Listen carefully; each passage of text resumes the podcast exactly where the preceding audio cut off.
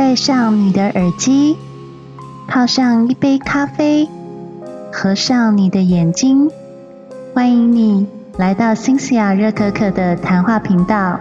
晚安，各位听众，大家好，欢迎回到新西亚热可可的谈话频道。在频道开始之前，请大家不要忘了订阅我的频道哦。我的频道在 Google Podcast、Apple Podcast、First Story、Mixbox、YouTube 等平台都有我的音频哦。如果你喜欢我的音频的话，请在频道上方按订阅、关注、按赞，或是赞助我一杯热可可哦。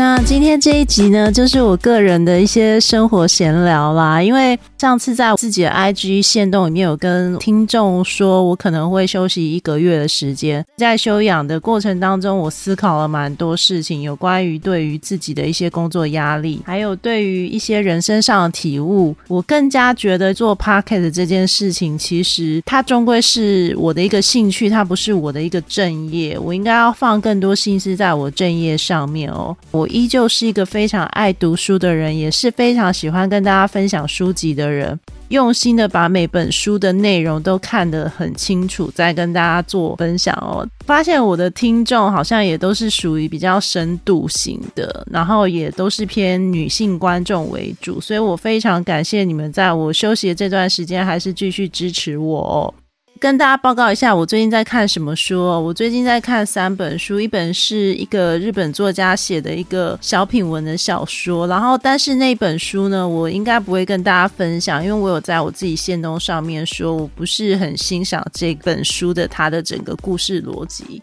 第二本书是我最近在看的一个韩国作家金正浩写的《不便利的便利商店》。那这本书其实它也是很小品文的一本书，然后它就是在讲一些便利商店周边发生一些故事，还有便利商店里面打工的一个主角他本身的一个故事哦。我今天其实已经把它整个看完了。基本上这本书也很难跟大家做书评分享，但是它是一本还不错书，有一些时事上的配合，我可以跟大家分享这本书。那第三本呢，就是蛮多 YouTuber 跟一些知识型的 Podcaster 会分享一本书，叫做《逆思维》。那这本书我有稍微看了一下，我觉得它还蛮值得跟大家分享，而且它有很多很颠覆大家观念的一些想法。我想我可能十一月会找一周去分享《逆思维》这本书，所以大家要给我一点时间哦，让我去好好的深入了解这本书之后，再跟大家做个分享。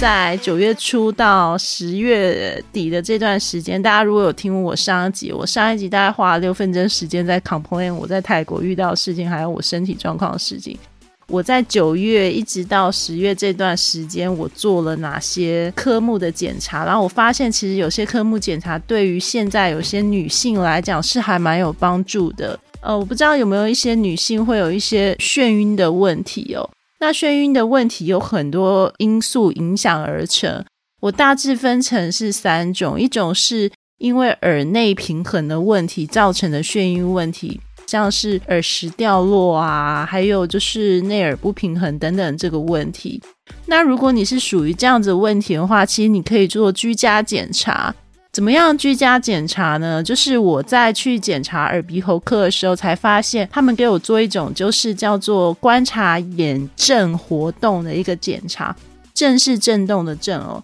那个眼震活动就是在你坐在床上的时候呢，你迅速往后躺，然后记得要把头偏一边，不管是左边或右边。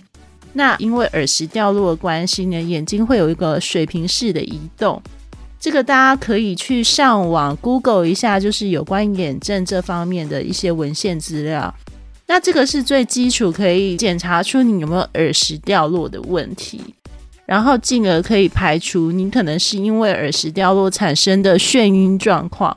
第二种就是所谓的小脑中风，还有小脑上的问题，但是这一块我不敢讲的太多，是因为我后来有被排除掉这样子的问题。但是这个科目要去哪里看呢？我可以跟大家讲，如果你觉得你是有小脑中风或是癫痫产生的眩晕问题的话，我会建议你第一时间先去神经内科去报道。你可以做一些基本检查，像我上礼拜就检查一个脑波检查。那个脑波检查，它就是会检查你睡眠跟清醒时的状况，过程大概会是花三十分钟的时间。它会在你的头部以及耳垂还有手的部分，有点像是你在做心电图导电的胶片。所以你必须要自己带毛巾去，因为你可能检查完之后满头都会非常黏。做的过程当中其实没有什么痛苦，只是它会有一段时间会叫你闭上眼睛，用非常强的闪光，而且不同的闪光频率去照你的眼睛。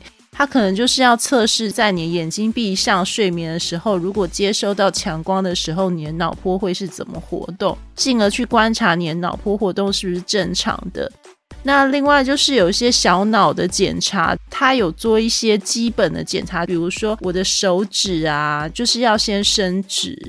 然后伸直之后，我的手就是要跟着那个护士要求我的指示去做一些动作，所以那些动作基本上我都有做到，所以他就基本排除我应该没有这样子的一个问题。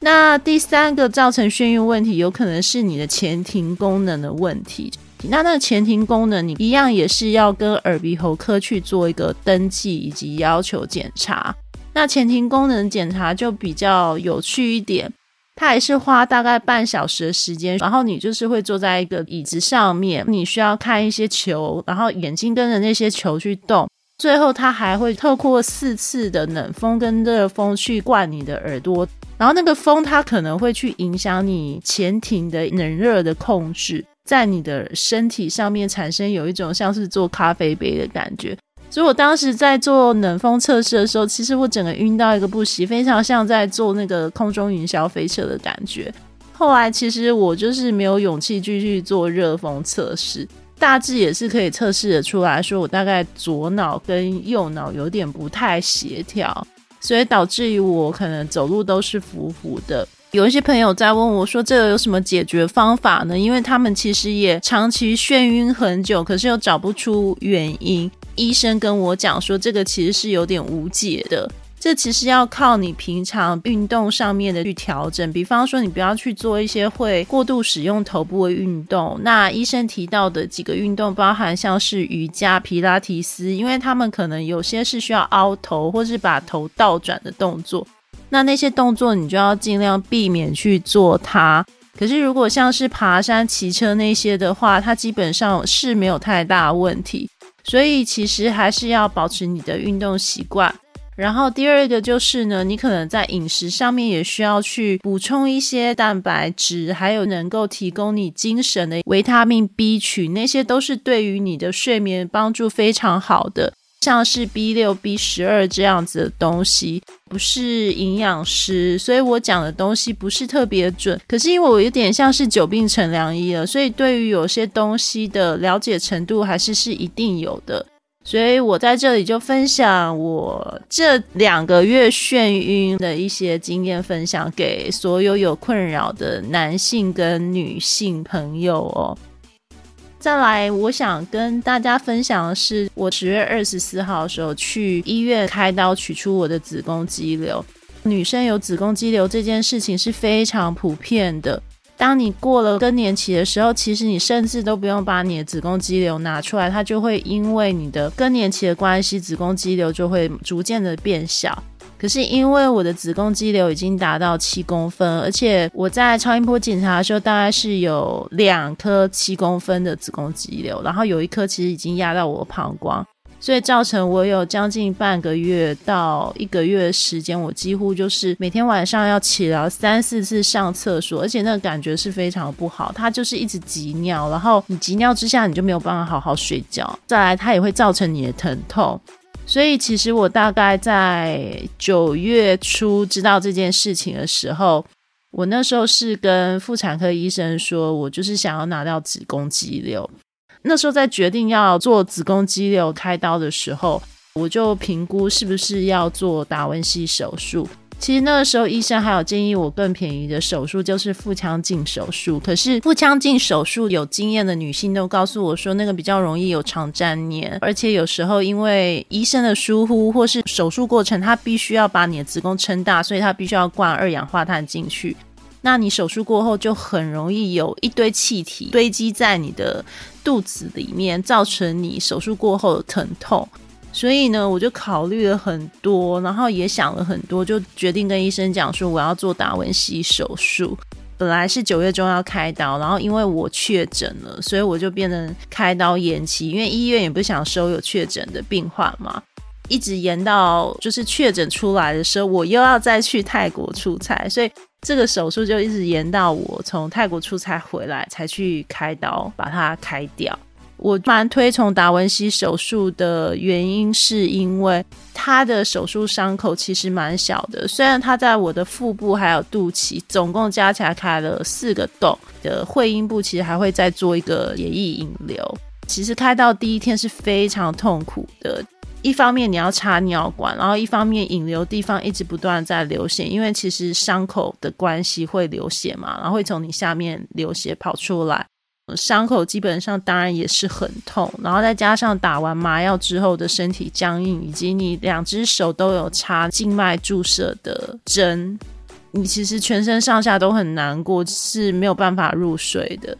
后来我当然是有拜托医生帮我打止痛药，我才慢慢的比较好。尿管的那个位置真的是让我非常不舒服，所以我是一直撑到隔天早上八点才把尿管拔出来。然后拔出来之后，我就真的觉得好一点了。我在医院就一直待到二十八号那一天，我就稍微终于可以下床，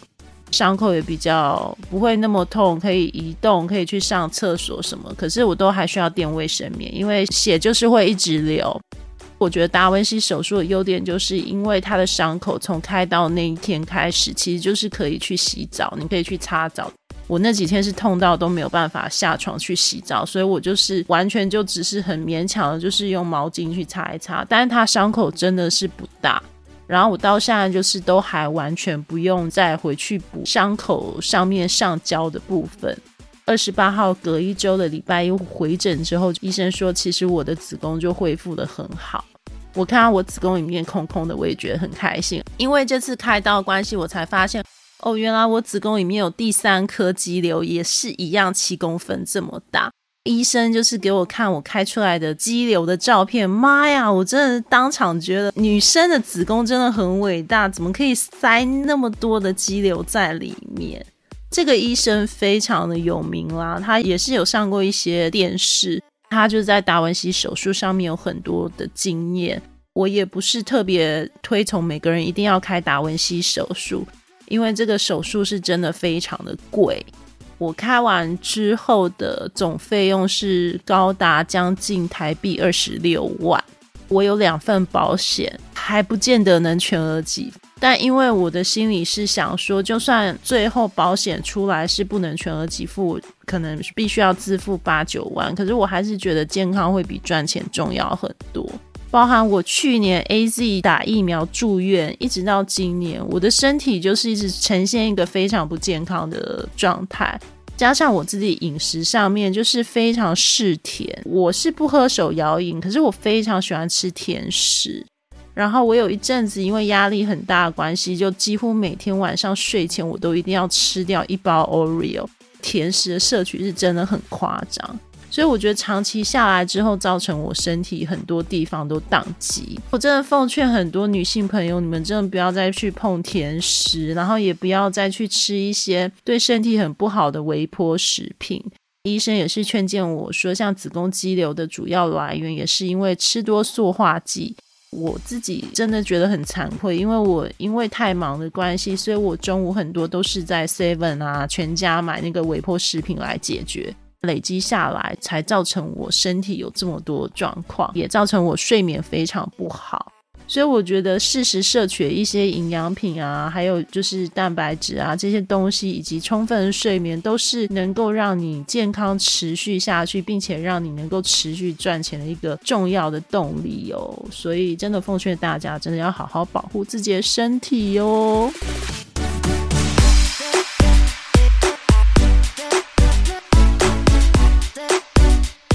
啊，再来最后呢，想要跟大家分享的是呢，我最近对于人际关系这件事情的一些感受。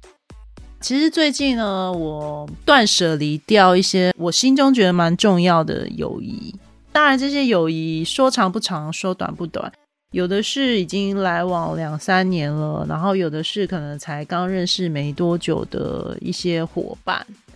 那有的是我真的很珍惜的友谊，不论是男或女。不过，Cynthia 想在这边跟这些被我断舍离的朋友说一句话：，其实不是我无情，或是不是我脾气坏，而是因为我现在也没有再生你们的气了。说真的，我没有再生气你们当初对我做一些事情。那我会选择断舍离的原因，其实也很简单，就是我过了四十岁，过了某个年龄之后，我忽然发现，其实你的人生朋友就是来来去去嘛。哦，你年轻的时候会很在乎某些朋友在你身边那么久了，结果最后你们因为一些小吵架而离开。我以前会很介意这样的友谊就这样没了，然后我也会因为这样很哭泣，然后甚至会很难过，说自己到底哪里个性出问题，会自我检讨。年纪越来越大之后，我发现其实有些烦恼是没有必要的。比方说，你明明已经一直在 kiss your friend's ass。你已经做这件事情做了很久了，可是对方并没有在你危急或是在你难过的时候帮你一把，或是安慰你，或是提供给你一些精神上支持。然后你跟他在一起，一直是属于一种付出的关系，或是有毒的给予关系。我所谓有毒的给予关系，就是当你一直在对他付出一些真情的时候，对方却一直敷衍你。哦，他甚至会嫉妒你的成就。他甚至会对于你说的话有一些酸言酸语，或是一直不断不自觉，或是故意的在踩你的底线的时候，你发现你跟这人在一起已经不是快乐，而是忍耐的时候，他已经有些行为很白目的冒犯到你的底线的时候，我真的劝大家，就算你是边缘人好了，其实心想也是边缘人，知道吗？我就是太边缘了。所以我更能够体认到交到朋友这件事情是有多么不容易的一件事情。可是如果你已经体认到你朋友在对你做一些有毒的事情的时候，Come on，就离开吧。我真的觉得你不要因为跟这个朋友在一起有什么样的利益关系，或是你可以从这个朋友上面得到多少名声、好处、钱各方面等等等的，不要，你都不要。你这些关系你真的就不要，你就舍弃掉，你就断舍离。我觉得我们过了四十岁要做的就是减法生活，而不是加法生活。所谓减法生活，就是比方说，像我现在就是一直在减法，我一直没有要让我的 podcast 一个月出两次了。我以前都是坚持，甚至要每周都出一次，后来我减少到两周一次，然后甚至现在身体健康出问题，我就是变成是我想上再上。我之前逼我自己逼的那么紧，就是因为我觉得有听众在听。然后还有我自己内心的一种自尊心，告诉我说，别人都可以做的那么好，那为什么就做不好？我觉得我也很厉害，为什么别人可以一下子就成功？为什么我没有办法一下子成功？我会有很多得失心在这些事情上面。但事实上，旁人看我已经做得很好了，我已经很努力了，甚至已经努力到我说出来的话都有点扭曲负面了。会得失心很强，睡不着觉，等等等的。当我把这些东西都放下来的时候，我真的觉得我轻松很多，真的觉得我不用为了这些事情有压力，呃，或是有烦恼。这件事情会让我轻松很多。所以在这阵子，我就体认到说，其实家人才是你最重要的后盾，还有就是你身边那些会主动来关心你的朋友，才是最重要的朋友。就是在你有难，或是心情不好，或是愿意给你一些精神支持，愿意还听你讲那些乐色话，愿意还听你哭泣的那些朋友，真的才是真的朋友。平常那些可能有事情才找你，有事情需要你帮忙才出现的朋友，Come on，拜托你们离开他们，远离他们。这也是我想要对你们说的。你们这些被我断舍离的朋友，我不是在责怪你们，其实我已经不生气了。但是我会觉得我们的友谊就到此为止，就是我们彼此也不是彼此生活上的朋友。当然也有一些理由是我可能已经忍了你很多次了，然后我已经忍到一个极限值，我就直接放弃，然后我也不想再多解释。这当然也是我的个性上的一个缺点，我没有办法像呃双子座嘉豪啊，或是跟我很要好的水瓶座 Jenny 啊，或是谁谁谁啊，一些风象星座的朋友啊。呃，即使被踩到底线了，都还可以转换一个心情，好好的跟这些人聊天做朋友。我我是真的比较没有办法，我这个人就是秉持着极简主义，我不想要再舔他们屁股了，我不想要再因为我跟这个朋友之间有一些利益关系而去让我自己跟他对话持续的不开心。如果有一个人一直持续的给我负面的。输出的话，那我不如就放了吧。包含感情，包含人际关系，我现在都是这样处理的。然后我有觉得真的比较开心，虽然当然也是会比较没有朋友的状态啦。因为其实人是群居动物，还是会需要社交，还是会需要朋友。可是大家其实也不用太担心我，因为我基本上在这段时间也是会比较没有社交性，没有错。但我的社交性的那一面是没有减少的，就是我其实是。会把自己生活打理的很好的人，然后我如果真的要找朋友出去玩，anyway，我可以透过很多方式去找朋友出去玩，然后我可以去跟一些朋友喝酒 hang out，这些其实我都还是会去做的，只是我现在更珍惜那些我值得珍惜的朋友，我更珍惜那些真的了解我心里在想什么的朋友。我真的，I don't fucking care。我去 cancel 这个朋友会少了我 IG 的一个 follower，或是会少了我一个 podcast 的 follower。I don't care。今天即使我的 podcast 或是 IG 或是脸书少了一个 follower，我都觉得没差。因为其实很好笑的是，我的 follower 也很少，所以我就算现在只剩一百个，再少一两个，其实还是很少，you know。因为就是很少，我就也没有什么压力。然后第二个就是，其实我做这些事情，比如说维持 IG 啊、Facebook 或是 YouTube 频道或是 Pocket 频道，都是要持续我才华的延续。还有，我真的是有一些书啊，什么东西是真的很真心想跟大家分享的。即使大家不了解我在做什么，甚至觉得我做的事情一点行销策略都没有，一点都不符合那些会爆红的 content 或是内容。我都觉得 I don't care。之前就是像嘴哥啊、嘉豪他们都会很在乎这些流量这些东西，但我是真的不在乎。我有一阵子有迷失过，然后我就是还是会去找他们 complain 说为什么我的流量那么少，但我发现那个时候的我是很焦虑的。我现在就是真的觉得。I don't fucking care 那些事情，我只在乎说我做出来品质好不好，我只在乎说我有没有好好的把这本书吸收好，然后有没有好好的传递让你们知道。甚至我的生活闲谈，我虽然没有一次打过草稿，可是我每一次跟你们分享讲出来的话，都是我真心肺腑想要跟你们分享。即使我说出来的话有时候很大炮、很偏激，或是有时候听起来很搞笑，然后很多脏话，但这些真的都是一个我年届四十岁的一个熟女想要跟大家分享一些心情哦。我很感谢你们曾经在我生命当中陪伴，不论是 A 小姐、R 小姐、D 先生等等等等的一些朋友，我很感谢你们曾经出现在我生活当中。然后我觉得你们也不需要跟我道歉，因为我相信你们不觉得自己有问题。我会离开你们也是有原因的，你们已经踩到我的底线，踩得太深了，所以我必须要放弃你们，才能让我心中得到了一定的祥和。但是，请你们相信，你们也不要有任何芥蒂，对于我的离开你们的生命当中，千万不要有任何芥蒂。我真的不是一个想要去讨好任何人的人，我就是只是看待我们的友谊就结束了，就是这样。我这个人也不会去，因为想要从你们身上获取任何利益关系而勉强我自己跟你们维护一个友谊。我觉得 I don't need it, I don't fucking care. OK，祝福你们，Wish you the best。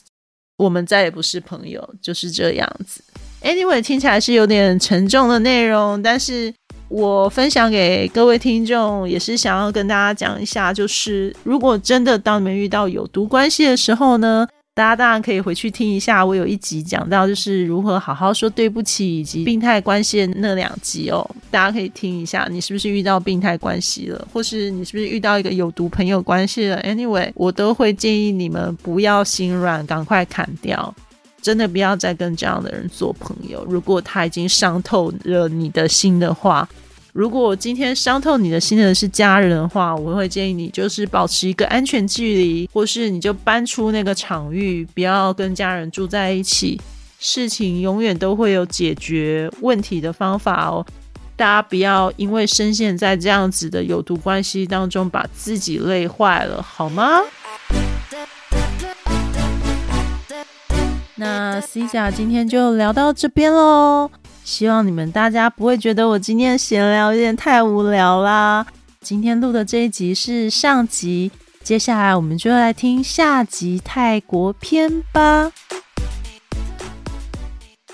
喜欢今天的收听吗？欢迎你在新西亚热可可频道上方按订阅、关注或是赞助我一杯热可可。如果有新的节目，就会及时通知你哦。让我们下集见，拜拜。